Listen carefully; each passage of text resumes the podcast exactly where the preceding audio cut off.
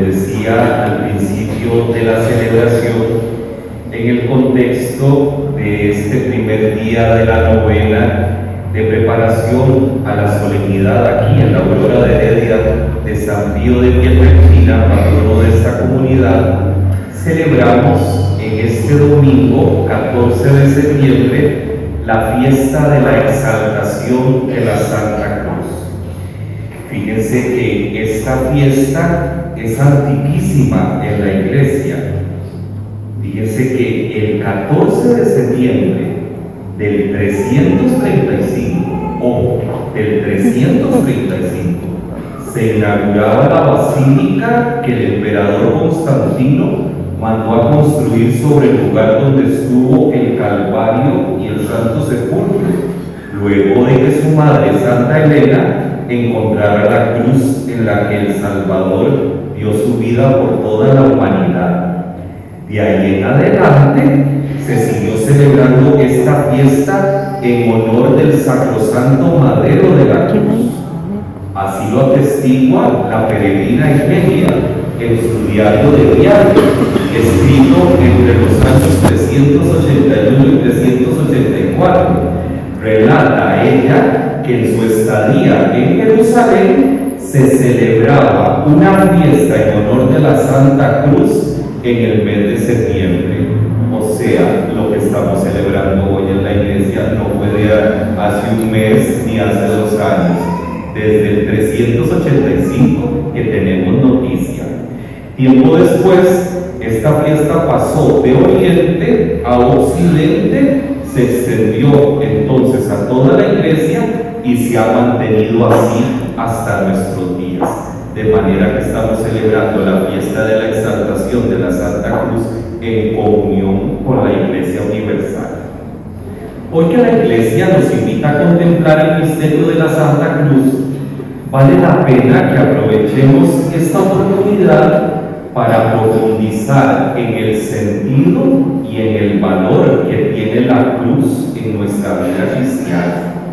La lectura de la palabra de Dios que ya se nos han proclamado nos han mostrado con toda claridad el significado más profundo que tiene el signo de la cruz en nuestra vida de fe y que podríamos perfectamente sintetizar con estas palabras. Atención, la cruz de nuestro Señor Jesucristo es la manifestación más elocuente y más evidente del amor de Dios por toda la humanidad.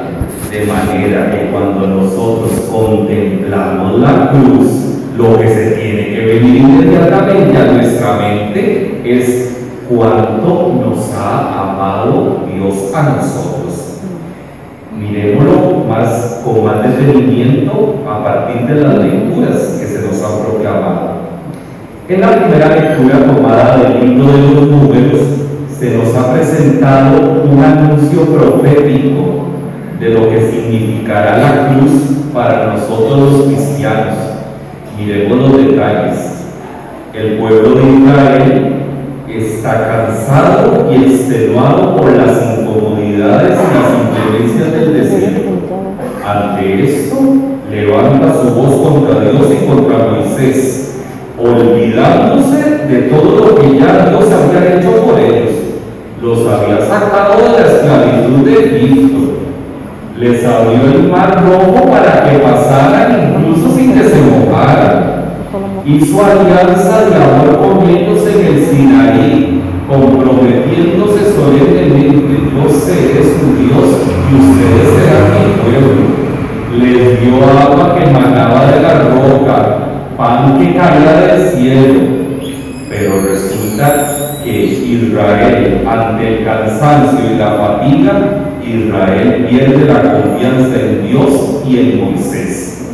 Este, fíjense que a esto este, que podríamos llamar una enfermedad espiritual, yo le podría poner nombre. Le podríamos poner Alzheimer espiritual. Y fíjense que esto no ocurre, no ocurrió solo hace un montón de años en el Antiguo Testamento. Esto nos sigue pasando a nosotros. Vean que cuando nosotros estamos de lo más bien, cuando las cosas nos van saliendo de lo más bien, entonces si nos sale rapidito de la boca, Dios es amor, qué belleza, la misericordia de Dios y de todo. Cuando las cosas no nos empiezan a salir tan bien, nos da sangre espiritual, se nos olvida quién es Dios y lo que es capaz de hacer Dios por nosotros. Este, esto fue lo que le pasó al pueblo de Israel. Ante esta actitud rebelde de Israel, nos dice el texto sagrado que Dios envió serpientes venenosas a morderlos, por lo cual muchos israelitas murieron. El objetivo de Dios al enviar las serpientes no es castigar a su pueblo, esto hay que dejarlo clarísimo, sino lo que Dios quiere es hacerlos recapacitar, que tomen conciencia de su actitud soberbia y que vuelvan al camino de la confianza y de la fe en Él. Esto es lo que Dios quiere. El pueblo ante esto acude arrepentido a Moisés para que interceda a Dios por ellos. Y Dios en su infinita misericordia, vean qué inteligente y qué sabio es Dios. Dios provee el remedio precisamente del mismo mal.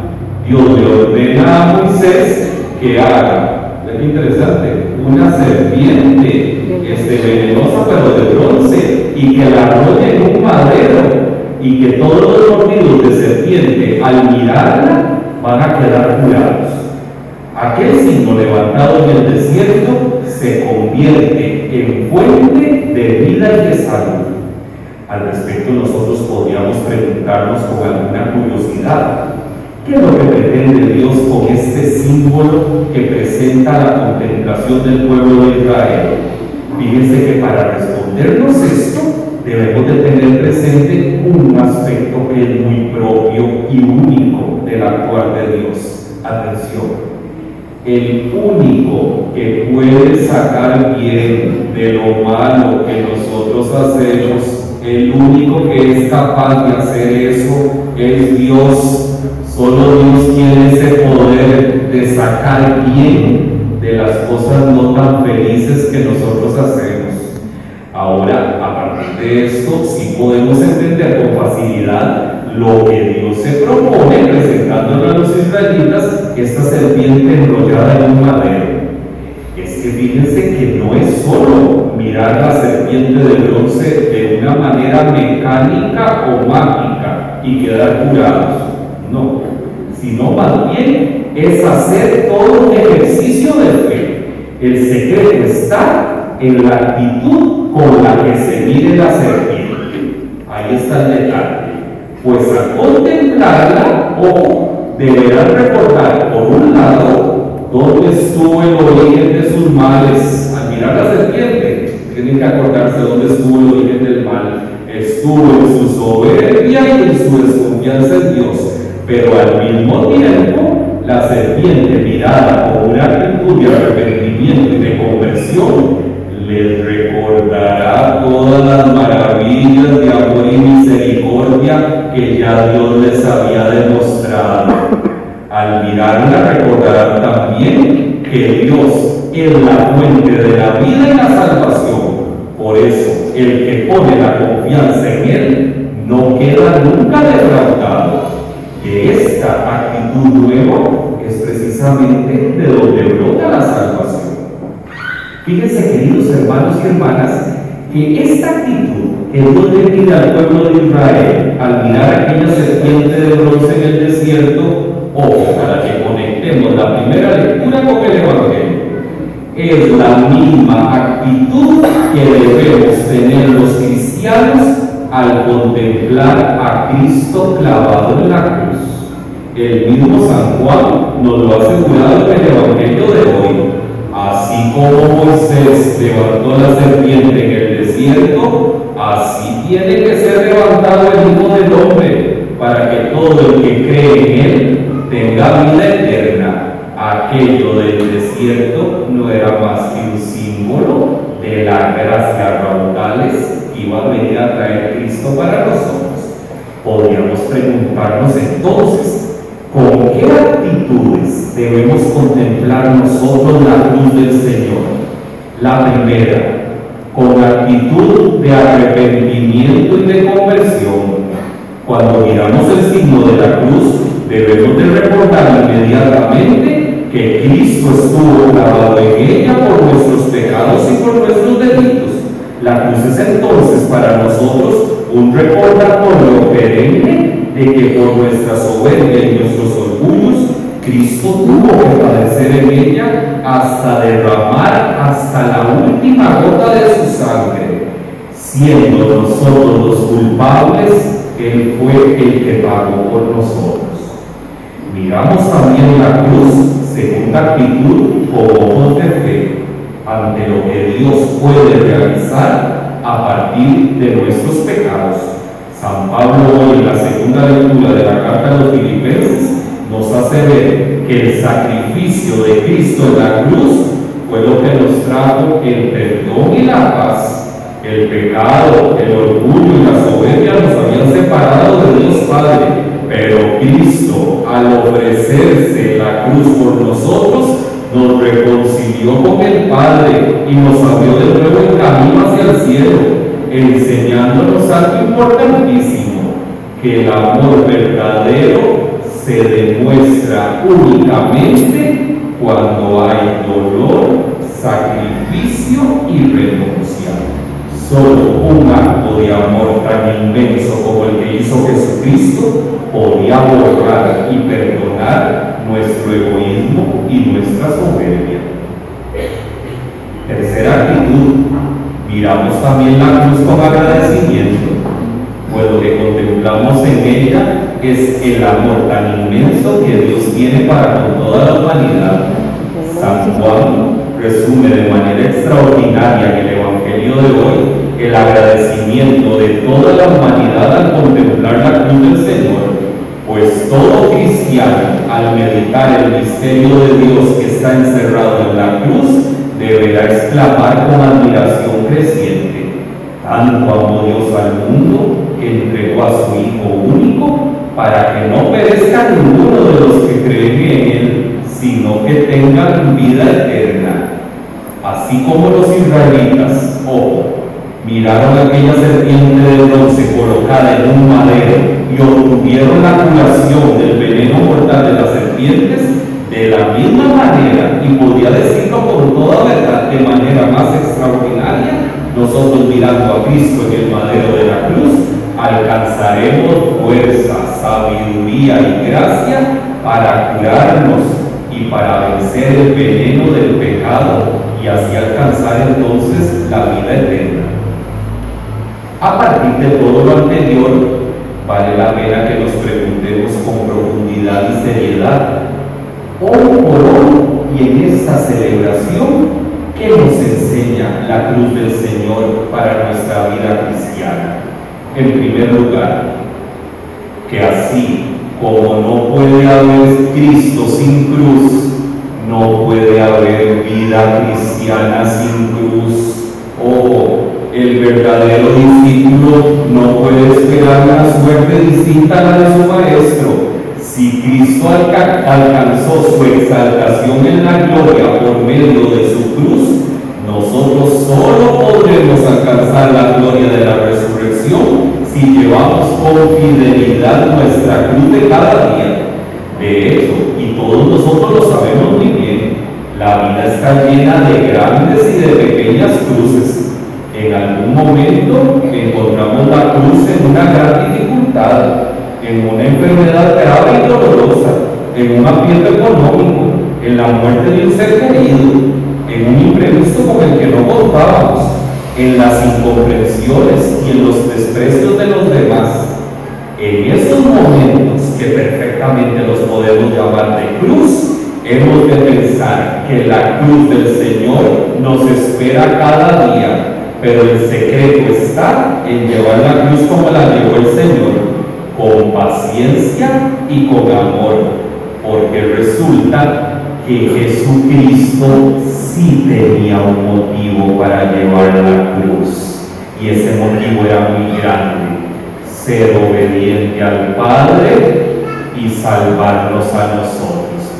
Yo no sé si ustedes tuvieron la, la, oportunidad hace algunos años de ver la película de la pasión de Mel Gibson, que hay un momento impresionante este, de, la, del pasaje de la pasión. En el momento que a Cristo le entregan la cruz, Cristo hace una cosa con la cruz, la besa antes de cargarla y alguien le dice por ahí, ¿cómo se te ocurre besar eso? En la época de Jesús la muerte más ignominiosa que podía haber era una muerte en cruz. Los romanos, que eran los que infringían este estilo de muerte, no utilizaban la muerte de esta manera para ellos, esto era para los extranjeros, los romanos no, eran para los pueblos dominados. Por eso el que moría en la cruz era una vergüenza una ignominia Claro, hay alguien se le acerca y dice a Jesús, ¿por qué este, besa la cruz? Porque Cristo tiene un motivo grandísimo para llevarla, el amor al Padre y el amor por nosotros. Aquí está el secreto para poder llevar las cruces de cada día si nosotros tenemos un motivo y un sentido para llevarla. Y siempre que lo hagamos con amor, la cruz se vuelve redentora para que no veamos esto en, abstracto. Si nosotros vamos al hospital de niños, por ejemplo, y le preguntamos a una mamá que tiene tal vez dos meses, tres meses de estar ahí pegada en la cama este, de su chiquito, y le preguntamos si está cansada o está dispuesta a seguir haciendo ese sacrificio por ese chiquito, esa señora nos va a contestar que sí con una sonrisa oreja a oreja se dan cuenta que la cruz llevada como amor cambia totalmente. Claro, ahí está el secreto. Mirando entonces nosotros a Cristo crucificado, nuestra cruz se va a hacer más liviana y su recuerdo nos va a traer a nosotros sosiego y paz. Esto es lo primero que nos enseña la cruz para nuestra vida cristiana. En segundo lugar, la cruz del Señor nos enseña también que el dolor y el sufrimiento que tengamos que pasar aquí en la tierra no es ni una desgracia ni está de balde. La cruz, ojo a eso, la cruz en nuestra vida no es un destino, la cruz simplemente es un camino que nos lleva a la eterna felicidad. Cristo con su sacrificio en la cruz nos redimió, nos salvó, de manera que la cruz es el camino más seguro para alcanzar la propia salvación y la salvación de los demás. Pensémoslo así, cuánto bien, cuánto consuelo, cuánta esperanza podemos ofrecerle a los demás cuando llevamos nuestras cruces por amor a ellos ofreciendo nuestros sacrificios, nuestras fatigas, nuestros sufrimientos, las incomodidades cotidianas, para que los demás puedan alcanzar la salvación. No olvidemos, como les decía, que la cruz llevada con amor es siempre redentora, es siempre fructífera. Ya Santa Teresa de Jesús, allá por el siglo XVI, lo había dicho a manera de verso porque nadie pudo haber escrito una cosa tan hermosa sobre la cruz como lo que escribió Teresa de Jesús y que lo leo inmediatamente. Dijo Teresa de Jesús, esto es un encargo. En la cruz está la vida y el consuelo, ella sola es el camino para el cielo. Después que se puso en cruz el Salvador, en la cruz está la gloria y el honor, y en el padecer dolor, vida y consuelo, y el camino más seguro para el cielo. Solo Teresa de Jesús puede haber escrito esto tan hermoso y tan real. Por último, la cruz del Señor es toda una escuela de amor y misericordia. Jesús nos ha dicho en el Evangelio, el que no toma su cruz y me sigue, no puede ser discípulo mío. Solo el que ama verdaderamente al Señor es capaz de imitarlo, no únicamente en las cosas fáciles y placenteras, lo imita también en el sufrimiento y en la negación de sí mismo. Precisamente en lo anterior consiste la verdadera devoción a los santos en la iglesia.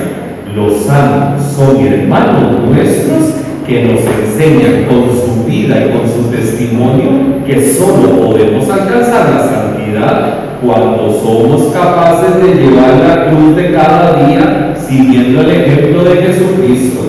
El misterio de la cruz del Señor que hoy estamos celebrando se ha hecho presente en todo su esplendor en la vida de aquel capuchino pobre y sencillo, del Padre Pío.